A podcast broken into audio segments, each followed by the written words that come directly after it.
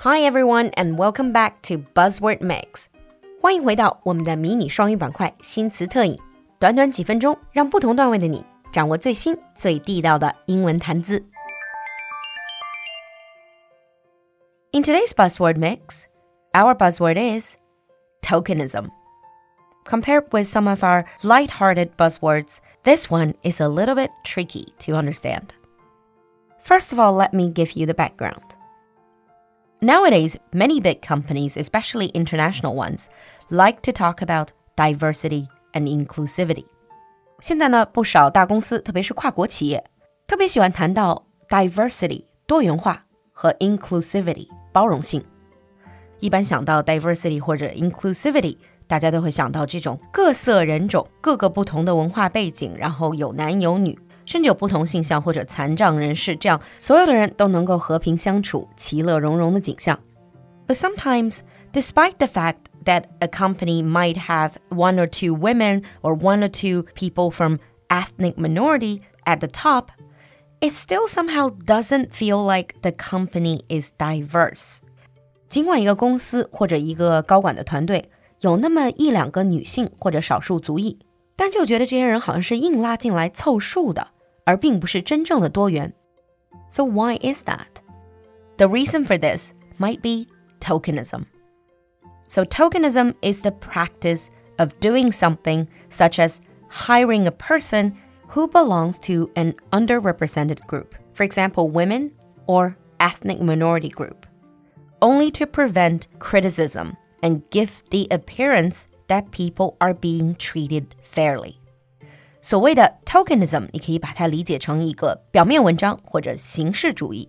比如说，如果我们公司的高管层全都是男性，大家就会说，哎，这个公司对女性不公平，歧视女性。那这个时候，我放一个女高管在那里，哪怕是作为一个凑数的，也会让别人觉得我们的公司更加平等包容。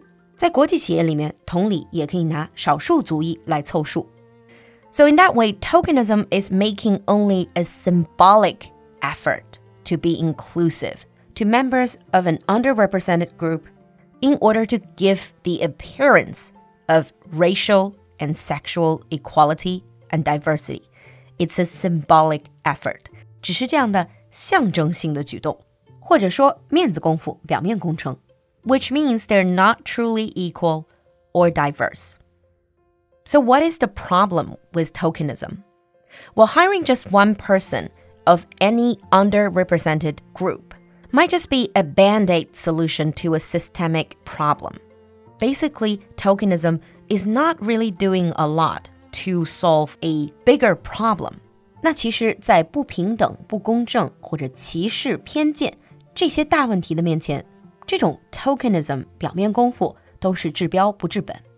In fact, it actually isolates the token employee and increases focus on that person's actions, often making them out to be the representative of their gender or race.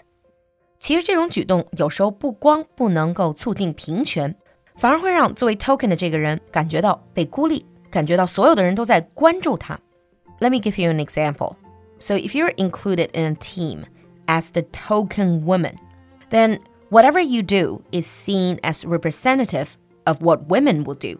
If you lose your temper, they would say, look, that's how women do. They lose temper, that they're not logical.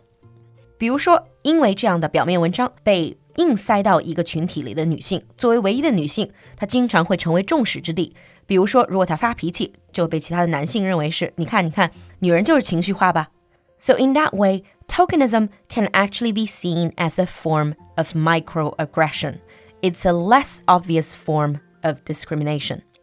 因此，就有人说，tokenism 其实是一种没有那么明目张胆的潜在歧视和偏见，which can lead to stress and further prejudice. But having said that, if you're the only woman or the only ethnic minority in a team or in a company, does that mean you are definitely a token? That's not true. 这里要特别强调的一点，并不是说当你是一个群体里唯一的女性或者唯一的少数族裔，你就一定是这个 token 凑数的。What determines tokenism depends more on why and how someone is included into a team. It could just be the company or the organization is taking its first step towards diversity and inclusivity. 去年才逝世的那位美国最高法院的女性大法官 Ginsburg, when she became the first female tenured law professor at Columbia Law School，她是当年哥伦比亚法学院第一位拥有终身教职的女教授。She actually said, "I know that I'm not just a token." I expect that I will be the first of many women professors the law school will have. So, the way we determine whether it's tokenism or true diversity, you have to focus on the motivation. 那究竟是表面文章，还是真正的多元化包容？这里面最重要的就是背后的动机。When the motivations are genuine, authentic, real, there will be respect, sensitivity, and mindfulness. There will be an effort trying to understand people from different backgrounds. And in order to do that, the team or the organization needs to be modest, to admit that there are things they don't really understand or don't know, and they are willing to learn. 如果目的是建立一个真正多元化和包容的环境，那么不管是公司或者团队，都会更加虚心的去倾听、去学习。To engage the person from the underrepresented group as human beings, not just tools, as a means to an end. 也会把这个新进入团体的女性或者少数族裔当做平等的人来对待，而不只是一个拿来凑数做表面文章的工具。And that was some simple explanation of a complicated concept. Now let's move on to sample sentences. Sample 1 I'm tired of being the token woman on the team. I'm tired of being the token woman on the team. Sample 2 Tokenism can be seen as another form of discrimination. Tokenism can be seen as another form of discrimination. 今天的 buzzword 有点复杂，你听懂了吗？关注我们的公众号“露露的英文小酒馆”来获取更多拓展内容。So, have you ever experienced or seen tokenism at your work or school? Especially those of you who are working and studying in another country.